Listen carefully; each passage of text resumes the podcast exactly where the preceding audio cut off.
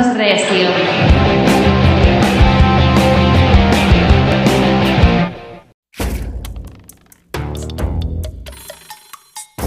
La ciencia ha eliminado las distancias, pregonaba Melquiades Estrada.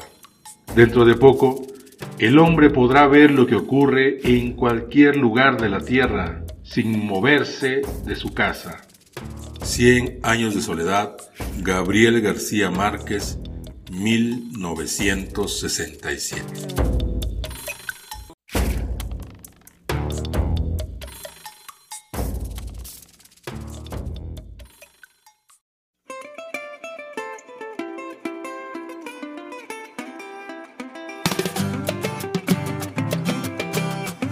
Sean todos ustedes bienvenidos al séptimo episodio de este su podcast Vámonos Recio.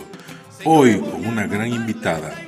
Desde Bogotá, Colombia, hasta Guadalajara, Jalisco, México, la maestra Laura Cortés, titular de Lectoescritura de los niños de Clearview. Laura, bienvenida. Hola Dani, ¿cómo estás? Bueno, mi nombre es Laura Isabel Cortés. Soy la nueva maestra de lectoescritura de los niños y niñas de los A, B y C. Y eh, acabo de empezar este ciclo en Clearview en enero. Laura, bienvenida a la comunidad Clearview. Me da muchísimo gusto. Oye, una pregunta muy interesante. ¿Cómo aterrizaste por acá en Guadalajara, Jalisco? Ok, eh, mi historia con México viene de hace bastante tiempo. Yo creo que desde el 2012 más o menos vine de intercambio a Sonora y me enteré que existe el CONACYT y que estudiar aquí es bastante accesible y mi meta fue venirme a hacer el posgrado aquí en Guadalajara. Hice una maestría en investigación educativa en la UDG y pues me quedé, me quedé por muchas cosas, me, me quedé por mis amigos, me quedé por mi pareja, me quedé por los oportunidades que, México da. Pues estoy bastante contenta aquí en Guadalajara. Bueno, creo que algo que es inevitable, aquí en México mm, es muy difícil se casó por edad a lo mejor, pero es muy difícil que alguien no conozca a Gabriel García Márquez y por ende a Colombia, ¿verdad? Y por el café. oye, debo decir que encuentro una persona pues bastante creativa e informada y con ganas de trabajar. Pero aquí lo interesante es lo siguiente, ya decidiste quedarte por lo pronto en Guadalajara, porque empecé diciendo que quien no conoce a Gabriel García Márquez, gran escritor universal, y pues tú sabes que él se quedó viviendo en México y, aquí escribió muchas de sus novelas, ¿no? Algo habrá, algo habrá entre Colombia y México que hay afinidades y hermandad. Sí, yo creo que son muy similares y muy diferentes. y tengo una razón para decir esto. Eh, creo que una cuestión cultural como de la música eh, tiene mucho que ver. Me parece sorprendente o me parece sorprendente cuando me mudé la cantidad de cumbia que escuchan aquí en México. es, ah, es muy común. Y pues la cumbia, como sabes, es un género que se origina en Colombia y se regó por toda América Latina. Hay cumbia peruana, ecuatoriana, argentina, mexicana, de todos lados. Eh, yo creo que entonces la cumbia es una puente entre culturas bastante importante. Eh, creo que también una cultura como de la celebración, de la alegría, de como la fiesta en general. Aquí en México las fiestas son muy por lo grande, me sorprendió bastante. Los 15 años en Colombia son un acontecimiento, pero aquí son el acontecimiento o las bodas. Entonces creo que también esa cultura de la celebración también es algo que nos hermana bastante como, como pueblos. Bueno, ya, y debo decir contacto que también incluso hasta los funerales, con respeto a los tiempos, por supuesto lo menciono, pero en muchos pueblos, antes de la pandemia, son celebraciones de tres días. ¿eh? El funeral de mi abuelo, así fue tres días de comida y de oraciones y de envueltos en el folclore eh, rural, pero la fiesta en México pues no, creo que no falta. sí, sí, es un país bastante fiestero. Y creo que también es de esos eh, puntos de coincidencia. También está muy vinculado con la música, con la fiesta. También, además de la música, creo que también en esta cuestión artística, de cómo el arte habla de nuestra historia, habla de, de, la historia de las personas, de los pueblos, de nuestra identidad como país. Entonces creo que también hay como una, un sincretismo ahí entre Colombia y México que se ha alimentado mutuamente y pues como tú mencionas, García Márquez es un muy buen ejemplo. García Márquez habla mucho de, del ser colombiano, sobre todo el colombiano de la costa caribe. Él mismo mencionó varias veces que su obra estaba muy influenciada por el vallenato, pero al mismo tiempo también pues está hablando desde el vivir en México. Entonces creo que sí es como una retroalimentación de culturas bastante interesante. Bueno, y en ese aspecto creo que no eh, vas a extrañar lo del ambiente festivo y lo del sincretismo que está, pues es una amalgama, ¿no? Es un amasijo de diferentes circunstancias que forman nuestra cultura. Y las diferencias, Laura. Ay, también son bastantes. Una cosa que la gente a veces no cree que se me haya dificultado tanto, pero sí, la papelería. Comprar cosas aquí, desde ligas, plumas, son nombres muy diferentes. En Colombia, por ejemplo, una, una pluma, bueno, en Bogotá específicamente se le llama esfero y duré como un mes intentando comprarme un esfero. También hasta comprar focos. O sea, esfero es un nombre genérico. Esfero, sí. Tú le dices esfero. ¿Por qué? Porque tiene una esfera en la punta. Probablemente. Porque el bolígrafo tiene una bolita. Creo que sí, es por ah, eso. Se escucha, se escucha muy padre. ¿eh? Sí, el esfero. Pues yo toda mi vida lo llamé esfero. Y llegar aquí a llamarlo pluma, sí, sí ha sido muy distinto. La ropa, también, por ejemplo, para mí la palabra sudadera hace referencia a unos pants pero aquí hace referencia a un buzo, que se diría en colombiano buzo. Entonces sí he tenido varias situaciones así curiosas, pero también ya he aprendido a, comunicarme en mexicano y está bien curioso porque ahora cuando escucho música mexicana, veo películas mexicanas, leo libros, me doy cuenta de cosas que no me había dado cuenta antes, ahora que, que hablo mexicano, por decirlo de alguna manera. Oye, ahorita que mencionaste hablar mexicano, según los puristas, no se, no, no se podría más que hablar español. Está bien, es correcto, es sano decir, oye, él habla colombiano, ella habla, ella, él habla mexicano, él habla eh, chileno, habla argentino. Bueno, yo uso español mexicano, español colombiano, español de España siempre uso como esas diferencias porque sí es un mismo idioma, pero los dialectos también hacen toda la diferencia. Es muy impresionante la diferencia que implican los dialectos, como nos entendemos, la cómo pensamos, cómo sentimos, también el dialecto tiene, tiene mucha fuerza. Y aquí en México el dialecto está muy influenciado también por las lenguas indígenas. Entonces, todas estas palabras con TL, todos los nombres de los pueblos, eh, hasta los nombres de las personas. ¿Sí lo sabes pronunciar? Más o menos. De decir Xochitl. Xochitl. Una vez tuve un amigo que se llamaba Cuitláhuac y duré como un mes sin poder decir su nombre. Pero eh, tienes razón, totalmente las lenguas indígenas tienen mucho que ver eh, en las letras y en el lenguaje mismo. Entonces yo también coincido contigo, creo que es propio y es eh, pertinente decir, ¿sabes qué? Hablas colombiano porque eso implica que sí, el, el español como lengua, como idioma base, pero con todas sus variantes, con todos sus matices y colores. Sí, sí. Y también estando aquí en México, pues he coincidido con personas de otros lugares, como Perú, como Chile, y me he dado cuenta que muchas veces este, este mexicano, este chileno, este colombiano, pues también tiene su influencia de las lenguas indígenas de cada lugar, como te mencionaba. Entonces, digamos, por ejemplo, en Colombia está la palabra totear, que es explotar algo, o digamos la gente se totea pólvora, totea bolitas, totea granos, incluso.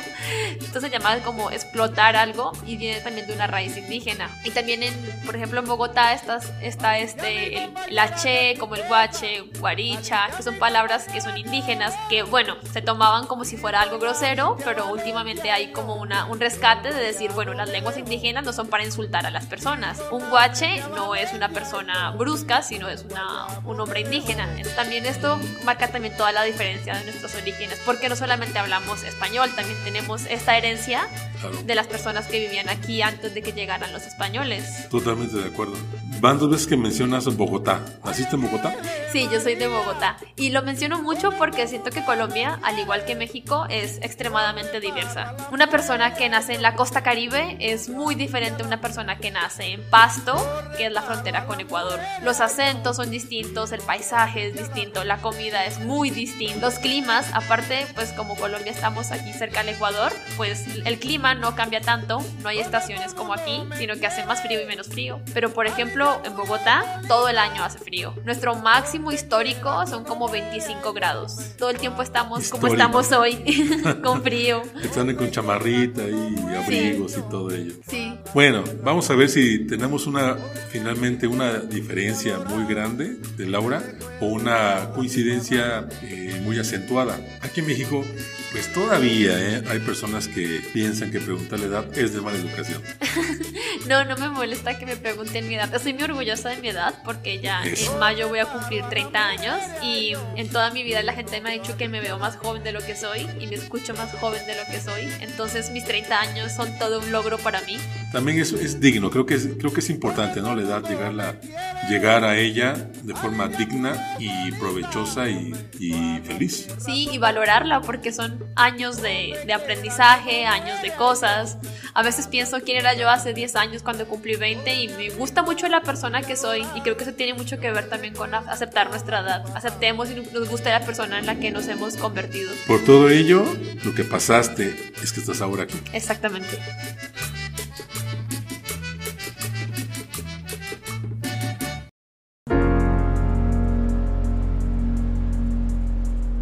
Muchos años después, frente al pelotón de fusilamiento, el coronel Aureliano Buendía habría de recordar la tarde remota en que su padre lo llevó a conocer el hielo.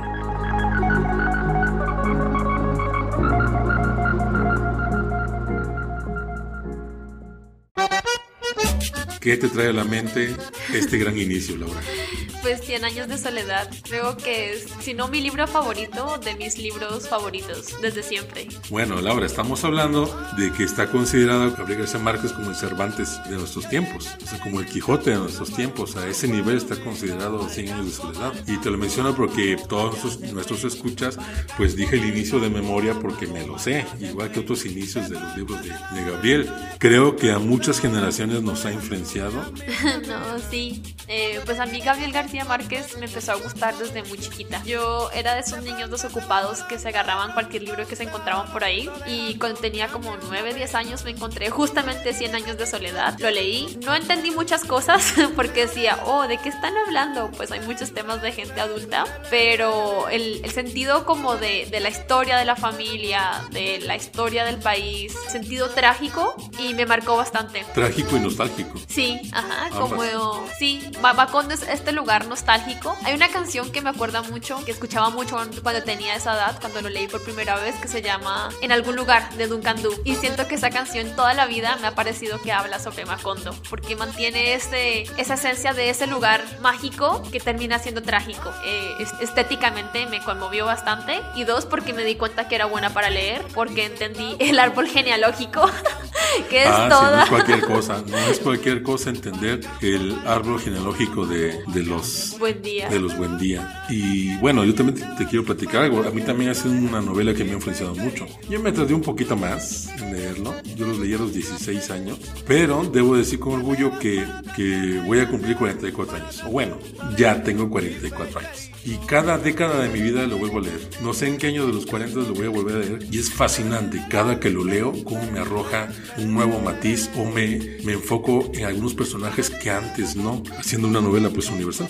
Sí, siento que es una novela que nos habla de cosas muy específicas de la historia colombiana, pero también nos habla de la experiencia del ser humano. Y esto puede que suene muy general, pero tiene que ver con, con esta idea, con esta conciencia de, de la mortalidad y del propio fin. Ya es hora de que me la vuelva a leer probablemente siempre encuentro cosas diferentes, eh, encuentro algo nuevo porque ponerme triste. sí, me pareció muy triste porque nadie tenía un final feliz, pero también fue parte como hasta de mi aprendizaje de darme cuenta que como que los finales son complejos. Y que al final de cuentas el ser humano se extingue. Una cosa que me impresionó bastante y que siempre lo suelto como dato curioso de este libro, en la cual José Arcadio II va a, la, a una huelga de las bananeras y José Arcadio, y hay un militar que les dice que tienen tanto tiempo para irse y que después van a abrir fuego. Y efectivamente abren fuego eh, sobre los manifestantes, todos mueren y la novela nos cuenta que José Arcadio II se despierta en un tren lleno de cuerpos que van a ser lanzados al mar. Y esa historia a mí me impactó muchísimo la primera vez que leí el libro y me impactó más cuando me di cuenta que estaba basado en un hecho real, que esa historia se ocurrió en Colombia, que efectivamente un montón de trabajadores del Caribe, de esas empresas de frutas, hicieron una huelga porque tenían cero derechos laborales. Entonces es una historia, es una novela que nos habla de tanto de la historia y tiene un muy buen equilibrio entre lo real y lo ficticio en darle como un sentido mágico a las cosas reales. Entre lo local y lo que se puede considerar como humanamente universal. Ahí también hay varias escenas, varios pasajes, mejor dicho, que me parecen tristes pero hermosos a la vez. ¿no? Bueno, como esta parte donde están todos los aurelianos que los van matando en una misma noche, y hay uno en particular que, que me que no se me ha olvidado desde que lo leí por primera vez, que es cuando uno de ellos eh, lo matan, tengo entendido que de un balazo, y cae sobre una cacerola de manteca hirviendo. No sé si lo recuerdo. No, justamente de ese detalle no. Sí, Voy a volver a, mí me leerlo. impactó, yo dije, que estoy leyendo? Dije, no, me impactó y más porque todos los hijos tenían una cruz de ceniza, ¿no? Por el miércoles de ceniza Sí, en la frente. Yo me los imaginaba ahí, todos ellos ahí, morenitos o mulatos ahí, caminando y con su cruz de ceniza como sello distintivo, con su estigma. Y bueno, porque parafraseando a Gabo, cuando le- él leyó por primera vez La Metamorfosis de Franz Kafka, él dijo, si esto se puede hacer, esto a mí me interesa. De igual manera, yo también, cuando leí Cien años de soledad, yo dije, bueno, esta realidad con fantasía, magia y salvajismo puro, si se puede hacer, también me interesa. Sí, es una novela bastante amplia y también siento que cada novela de García Márquez es, un universo, aunque en varias se menciona Macondo y todas están, pueden estar ambientadas en un mismo mundo, cada cual tiene un universo completo. Y hay de todo, está, está esta novela tan trágica, también está ese carácter trágico presente en El amor en los tiempos del cólera, por ejemplo, pero que al mismo tiempo tiene como un final que tal vez nos parece más amable al lector, como que al menos tenemos un cierre y decimos, al menos quedaron juntos hasta el final. Entonces siento que todas tienen como su propio universo adentro y todas están siento muy vinculadas con la música. Una cuestión que también siempre me gusta mencionar aquí en México cuando hablo de García Márquez es que es importante escuchar vallenato cuando uno lee a García Márquez. El mismo García Márquez mencionaba que, que el vallenato, que, que 100 años de soledad era un vallenato largo Oh, qué interesante figura. porque los vallenatos pues empezaron así como ves que aparece apa- aparece Francisco el hombre en 100 años de soledad que es este juglar que va cantando lo que pasa en los pueblos y así fue que empezó el vallenato empezó siendo juglar iban de pueblo en pueblo contando qué pasaba entre noticias y chismes esa delgada línea por ejemplo, en esta novela El amor en los tiempos del cólera, el epígrafe es un vallenato que dice, en adelanto están estos lugares, ya tienen su diosa coronada. Es un vallenato de Leandro Díaz, popularizado por Carlos Vives. Que es la pieza que escuchamos al inicio de este podcast.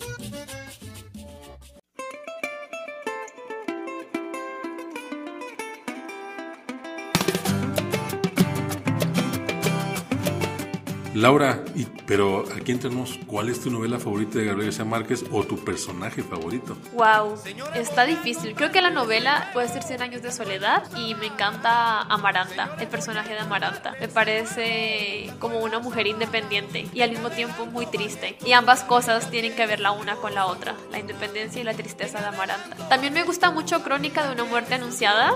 Me parece que es un manejo del suspenso genial porque todos sabemos qué va a pasar, pero al mismo tiempo estamos al borde de la silla.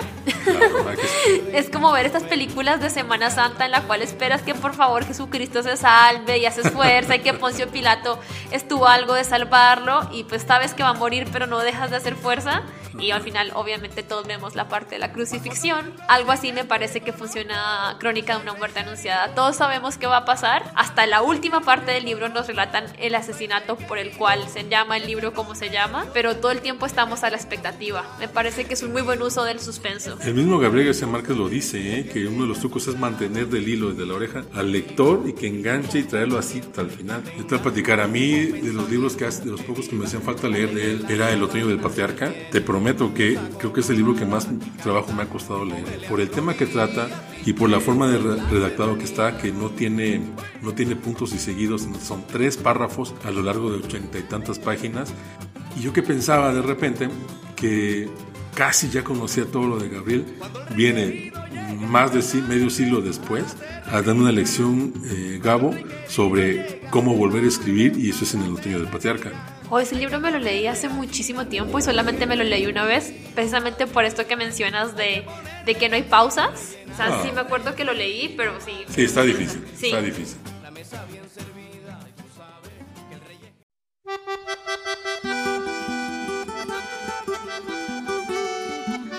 Oye, ¿y has puesto a tus alumnos a escuchar vallenato? No, debería. Sí, a veces me dan ganas de ponerles música. Eh, con ellos me gusta mucho tener una parte magistral de la clase, luego una parte de discusión y luego una parte de actividad. Muchas veces, veces me dan ganas de ponerles música en la parte de actividad, pero tengo miedo que se enfiesten. bueno, creo que el miedo sería lo mejor que podría pasar, que se, que se enfiesten y con letras escritura y con su mesa de frente sería una situación idónea. Laura, hazlo. Voy a ponerles vallenato. Porque es muy hermoso el vallenato, ¿eh? pero creo que conocer un poco más a fondo sería, pues aparte de todo, un gran ejercicio de investigación y de cultura. Sí, y también de cumbia, cumbia colombiana, yo le digo original, tal vez poco presuntuosamente. No, no, no, pues pero, es. pero sí, la cumbia con gaitas, con tambora, también es algo que me encantaría ponerle a mis estudiantes y recomendarle a todo el mundo. Bueno, oye Laura, vamos a ponernos un poquito académicos, un poquito más académicos. ¿Qué es lo que quieres transmitirles? ¿Qué quieres pasarles y contagiarles a tus alumnos? Bueno, una cosa que yo he aprendido a lo largo de, toda una vida como lectora es también a respetar los ritmos de cada quien. Eh, tal vez yo empecé muy aceleradamente y tal vez luego he tenido momentos en los que he ido mucho más lento y también he respetado mis ritmos. Pero me gustaría que ellos también respetaran sus propios ritmos y lo vieran como un gusto, que vayan a su propio ritmo, que, que dialoguen con lo que están leyendo y que lo disfruten. Y sobre todo también me encanta dialogar con ellos sobre los libros porque siempre son lecturas distintas. Y me encanta que ellos, entre ellos, comenten sus lecturas y que fulanito escuche lo que menganito opina y luego viceversa, porque también eso les está dando como una perspectiva sobre el libro. Entonces me encantaría que lo hicieran sin presión. Siempre les, menciono que leer es un proceso y que si tienen alguna dificultad no es el fin del mundo, es solamente de ir a paso a paso. También me gustaría que entre ellos dialoguen los libros porque para mí ha sido de las cosas más valiosas dialogar sobre un libro, leer con compañía siempre es bastante importante y bastante valioso. Sí. Y tres, que también puedan relacionar con lo que conocen, lo que leen. Por ejemplo, con películas, con música, con juegos y que puedan conocer los libros desde lo que ellos ya han vivido. No que lo vean como algo que tienen que absorber y meterse en la cabecita y aprender a recitarlo, sino que lo puedan relacionar con su propia vida. Laura, a ritmo de vallenato, en este momento en tu mente, tu vallenato favorito, te voy a incrustar una imagen, ¿de acuerdo? En 20 años. Te paran en un evento literario o en alguna fil, a lo mejor aquí en Guadalajara, y de repente te jalan la chamarra, te jalan el abrigo y te dicen, maestra, ¿se acuerda de mí? Maestra, sigue leyendo. Haría muy feliz, haría muy feliz porque siento que si les, les transmitiré a mis estudiantes ese gusto por la lectura, que además de un gusto es una habilidad muy importante para nuestra vida, de saber entender la información que estamos leyendo, de saber organizarla en nuestra cabeza y que eso sea al mismo tiempo un ejercicio intelectual, pero también emocional. Y siento que es lo más valioso de la lectura y el arte, que es al mismo tiempo pensar y sentir. Laura, muchas gracias por haber estado aquí en el podcast el día de hoy. muchas gracias a ti, Dani, por invitarme. Estimados escuchas, gracias por la atención. Ella fue Laura Cortés, nuestra protagonista de la novela breve del día de hoy, de Bogotá, Colombia, la nueva maestra de la escritura de los niños pequeños de nuestra comunidad Clearview. Hasta la próxima. No te preocupes, todo va a cambiar. Yo sufro mucho, madrecita, al verte, necesitada y no te puedo dar. A veces lloro al sentirme impotente, son tantas cosas que te quiero voy a luchar incansablemente, porque tú no mereces sufrir.